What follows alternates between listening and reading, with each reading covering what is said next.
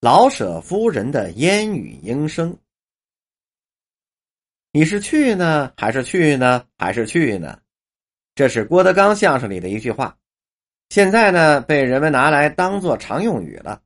他的意思是：你是去呢，还是不去呢？还是去不去两可呢？您看看，同样一句话，用不同的语气说，表达出来的意思那是完全不一样的。在北京话里。用不同的腔调和语气说出来的词，那是绝对不一样。所以啊，北京话是强调语气的，用什么语气说话，直接影响到字词的语言效果。有些人以为老北京人说话的语气是非常舒缓的、委婉轻柔的；有些人以为北京人说话是大嗓门京腔就是高声大嗓。这是从一些影视，比如说像《骆驼祥子》里的虎妞。蔡明的小品《毒舌妇》等等形象得到的印证，这就是一种误解，尤其是女性。那个时候啊，讲究说话要像烟雨莺声一般的柔声细语。当然，大家闺秀跟小家碧玉那是不一样的，有文化的新女性跟胡同里的泼妇也是不一样的。不过，老北京人的信条只有一个：说话高音大嗓，野调无腔。是下等人的标志，没有人看得起。说话烟雨莺声只是一种比喻，燕子的叫声是尖细的，黄莺的叫声也不轻柔。笔者感觉，所谓的烟雨莺声是说话的语气舒缓轻柔，不紧不慢，体现出了心静如水的神态。这种感觉在老舍先生的夫人胡洁清身上体现的是恰到好处。老舍生前住在东城的奶子府，也就是现在的富强胡同。这是他在北平解放的初期用自己的一部书的稿费买下的一所院子。院子不大，但是很安静。院子里啊种了两棵柿子树，每到秋天，黄腾腾的柿子是挂满了枝头。老舍先生给小院儿冠以“单氏”的雅号。他在这个单氏小院生活了十多年。直到去世，现在这个小院已经成为了他的故居，供人参观。笔者跟老舍先生的夫人胡洁清，包括他的子女很熟。在胡洁清生前，笔者多次到过这个小院跟老人家聊天时候啊，当时他已经八十多岁了，但是精神矍铄，每天写字画画。老人告诉我，他每天坚持做八十个蹲起的动作。这比走路还要锻炼身体。胡老的祖上是满族正红旗，正儿八经的是老宅门的大家闺秀。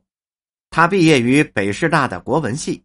老北京像她这样有高学历的女子，那可谓是凤毛麟角了。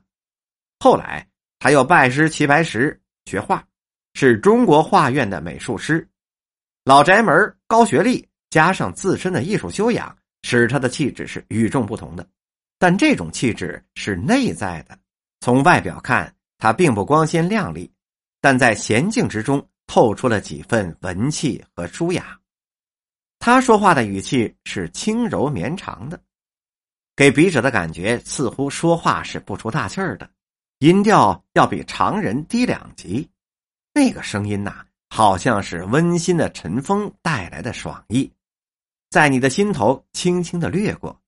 又仿佛是绵绵细雨洒落在芭蕉叶上飘逸的音韵，让你感觉到是那么的惬意，又让人浮想联翩。老人家，您从小就用这种语气说话吗？我冒昧的问胡老。